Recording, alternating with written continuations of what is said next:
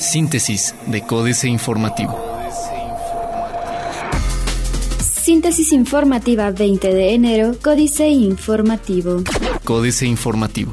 Más allá de los bancos, el crowdfunding como alternativa para las MIPIMES. Desde hace nueve años a nivel internacional, cinco en México y cerca de tres en Querétaro, el crowdfunding se ha convertido en una opción para obtener recursos económicos que permitan financiar el arranque de un negocio o una causa social a favor de una persona e inclusive de un grupo de personas. Eduardo Anda de la Torre, cofundador y director de la empresa Dremit, así como Carlo Alejandro González Mesa, director de comunicación de esta empresa dedicada al crowdfunding desde hace siete meses en Querétaro aseguran que la idea principal de esta alternativa consiste en contar con un proyecto innovador que tenga un valor adicional que permita una sinergia entre inversionistas y quien realiza el proyecto.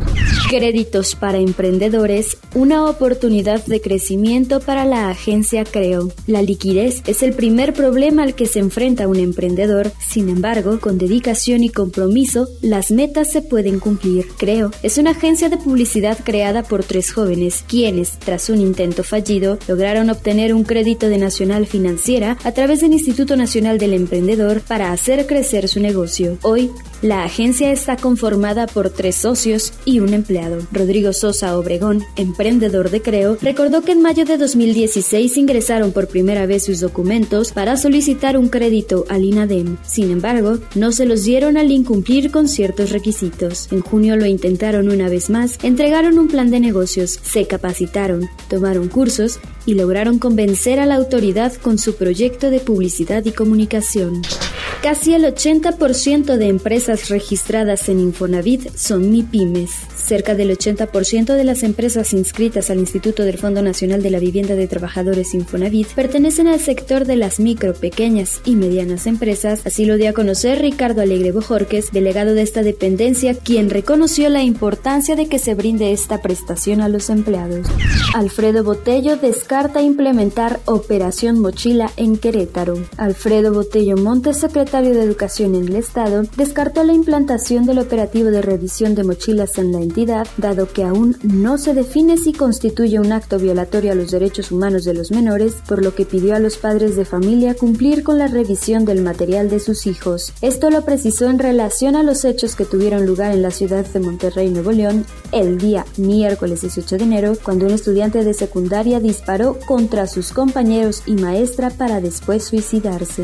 El Universal. Montréal Cerrarán comercios por festejo centenario. Durante la celebración del centenario de la Constitución el 5 de febrero, habrá cierres viales en el primer cuadro de la ciudad, lo que generará el cierre de comercios, informó el gobernador Francisco Domínguez Servién y pidió comprensión a las personas que se verán afectadas. En los próximos días, precisó, personal del gobierno estatal y municipal comenzarán a recorrer todos los locales de la zona centro para notificarles sobre las molestias que se generarán durante dicho evento por lo que pidió a la sociedad mantenerse informada. Van por Parque Industrial en San Juan del Río.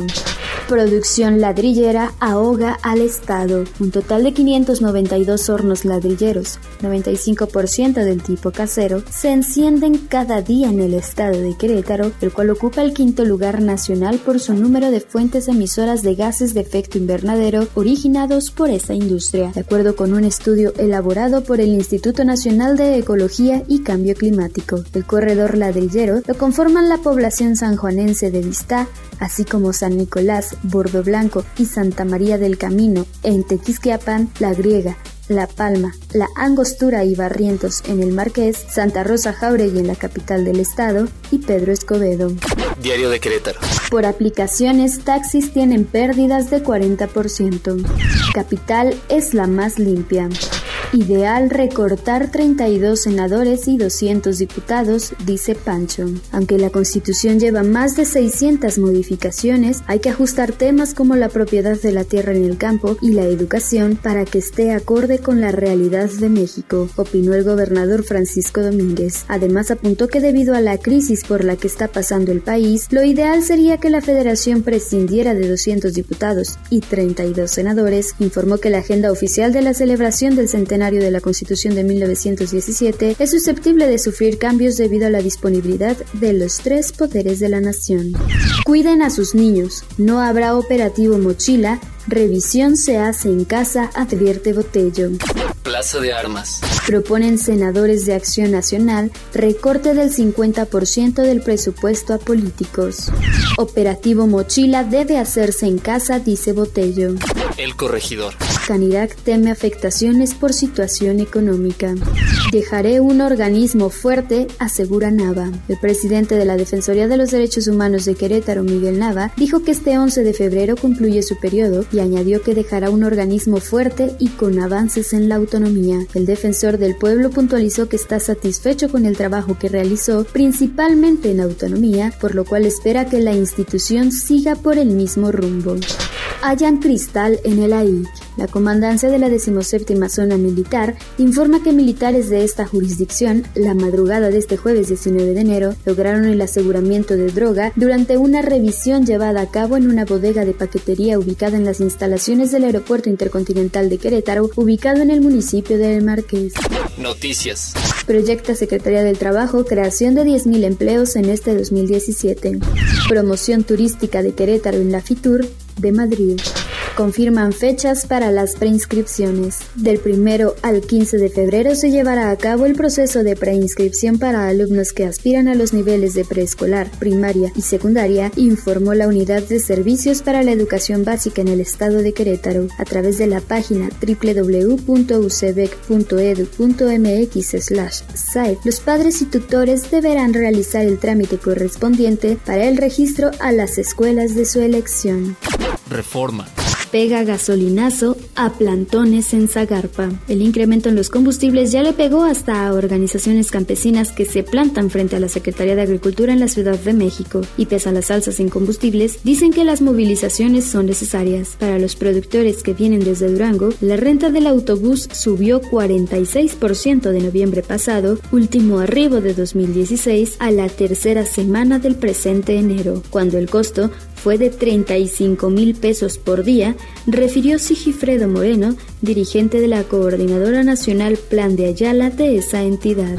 Abren en petróleo fondeo en pesos. A partir de este año, el Banco Internacional Grenfell Capital ofrecerá a los proveedores de Pemex fondeo en pesos para los contratos que tengan con la petrolera. Ricardo Ortiz, director general del banco en México, adelantó que darán esta opción, misma que se sumará al fondeo que ya realizan en dólares americanos. Vamos a empezar a fondear pesos y vamos a abrir ese mercado, sostuvo en entrevista con Grupo Reforma. Y de Comisión Reguladora de Energía a Gaceras evitar más aumentos pondrá la Auditoría Superior de la Federación lupa a cuentas estatales. La Auditoría Superior de la Federación inicia la próxima semana la aplicación de 1.780 auditorías a la cuenta pública 2016 en la que Veracruz, Sonora, Nuevo León, o Coahuila están entre las entidades más examinadas. Del total de revisiones, 1.285 corresponden a los gobiernos estatales, con un monto a fiscalizar que asciende a 616 mil millones de pesos. En el Estado de México y Chihuahua se aplicarán 49 auditorías, en Sonora 46 y en Veracruz, Jalisco y Nuevo León 45. La jornada. Entorno externo complicará la marcha de la economía en México, advierte Moody's. A intereses, 55 centavos de cada peso de nueva deuda de petróleos mexicanos. En 2016, Petróleos Mexicanos, la empresa energética emblemática de México, recurrió a los mercados financieros nacionales e internacionales para captar capital y de esta manera completar los recursos para sus programas de inversión y de operación. Sin embargo, por cada peso que obtuvo mediante endeudamiento, 55 centavos se destinaron solo al pago de intereses, comisiones y gastos de su deuda financiera total con consolidada que asciende a un billón 913 mil millones de pesos, unos 98 mil 117 millones de dólares. Paridad cambiaria. El peso se depreció y tocó ayer un mínimo histórico por segundo día consecutivo, mientras la bolsa de valores cerró con pérdidas la víspera de la toma de protesta de Donald Trump como presidente de Estados Unidos. En una sesión con pocos cambios, los inversores se mantuvieron cautos ante las políticas que anuncia hoy el nuevo mandatario. El dólar llegó a un récord de 21.93 pesos en operaciones al mayoreo, de acuerdo con el precio de cierre del Banco de México. México debe tener estrategia para retener inversiones más allá de lo que haga Trump. México necesita una estrategia fuerte para mantener la inversión extranjera en la industria, más allá de la política que promueva el nuevo presidente de Estados Unidos, Donald Trump, afirmó Alicia Bárcena, secretaria ejecutiva de la Comisión Económica para América Latina y el Caribe, CEPAL, en una entrevista con AFP en Davos. Bárcena preconiza también una política industrial más a largo plazo, como la de China para América Latina, cuya economía se contrajo 1.1% en 2016 y podría crecer solamente 1.3% en 2017. Excelsior. Más combustibles de importación otorgan 586 permisos.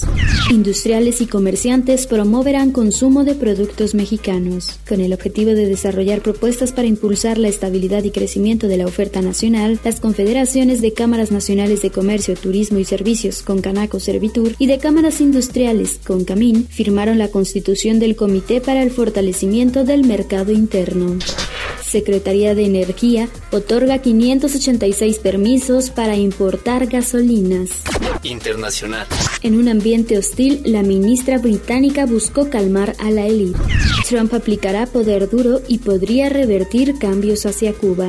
América Economía. A pocas horas de que Donald Trump asuma la presidencia de Estados Unidos, muchas incógnitas aún permanecen sobre las decisiones que tomará el magnate inmobiliario como jefe de Estado, tanto en temas internos como de política exterior. El histórico restablecimiento de relaciones diplomáticas entre Cuba y Estados Unidos en 2015 y el proceso de normalización de relaciones entre los antiguos enemigos de la Guerra Fría son aún temas enigmáticos anticipan que Trump no esperará para cumplir sus promesas sobre acuerdos comerciales. América Economía. Donald Trump no esperará a que el Congreso confirme a su gabinete para avanzar en sus promesas de retirar a Estados Unidos del Acuerdo Transpacífico de Cooperación Económica y renegociar el Tratado de Libre Comercio de América del Norte, dijo el jueves un portavoz del presidente electo. Trump, quien asumirá el poder el viernes, declaró en noviembre que notificaría la intención de Estados Unidos de retirarse del Acuerdo Transpacífico de Cooperación Económica en el primer día de su presidencia, afirmando que es un potencial desastre para nuestro país. Otros medios. ¿Cuándo podrás jugar Super Mario Run en Android? Con esta app no gastarás datos móviles al viajar. Compite Google contra sus clientes. Financieras. Dinero. Un regalo para Super Trump le entregan al Chapo Enrique Galván Ochoa. El Chapo Guzmán fue entregado ayer al gobierno de Estados Unidos. Los delitos que le imputan son narcotráfico, asociación delictuosa, lavado de dinero y homicidio, aunque por este último cargo el gobierno estadounidense se comprometió a no aplicarle la pena de muerte en caso de ser hallado culpable. ¿Cumplirá? Guzmán es reclamado por las Cortes Federales de San Diego y El Paso. México S.A. Trump se instala. Carlos Fernández Vega. Llegó el día. Las amenazas se hacen realidad y se convierten en política pública. Y el rosario de agravios en práctica, redoblada y cotidiana del gobierno de Estados Unidos. A partir de hoy, Donald Trump despacha en la oficina oval mientras el inquilino de los pinos permanece en silencio, paralizado e instalado en el cuento de que en la Casa Blanca se ha instalado un socio y amigo de México. Y Peña Nieto lo recibe con un enorme regalo y una muestra de buena voluntad, la extradición de El Chapo en reciprocidad al muro impenetrable y maravilloso que el gringo comenzará a construir a la de ya. Capitanes. Fernando González, el CEO de la cementera con mayor presencia en Estados Unidos, se prepara para el inicio de una era en la que se espera un gran presupuesto dirigido a la construcción de infraestructura en ese país. A Cemex le tocará experimentar de cerca la nueva política económica y comercial de ese país. Políticas. Trump presidente, jaque mate, Sergio Sarmiento. Lo que parecía un chiste se convierte hoy en realidad. Donald Trump asumirá el cargo de presidente de Estados Unidos en una fiesta que buscará generar asombro y apoyo popular. Para los populistas, el circo es una parte muy importante de la política. En el Foro Económico Mundial, donde me encuentro, no hay apoyo para Trump o su filosofía. Davos es la patria chica de la globalización y de las buenas intenciones para mejorar el mundo. Trump es enemigo jurado de las dos.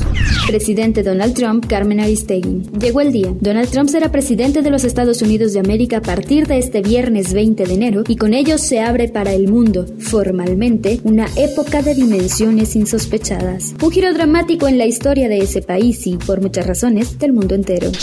Los ejes que definen la personalidad del excéntrico millonario que se metió en la política y arrebató al establishment de Washington, la Casa Blanca, anuncia los peores augurios. Expertos y no expertos le han calificado de narcisista, ególatra, déspota, prospecto de dictador y hasta perfecto fascista como le llamó Enrique Krause en una entrevista para CNN.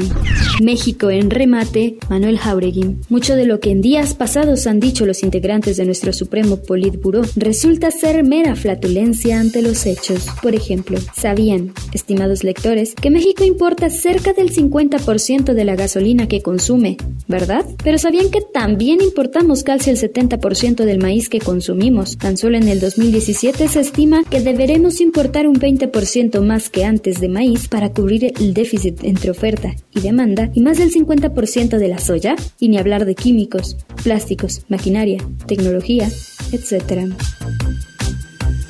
Síntesis de Códice Informativo.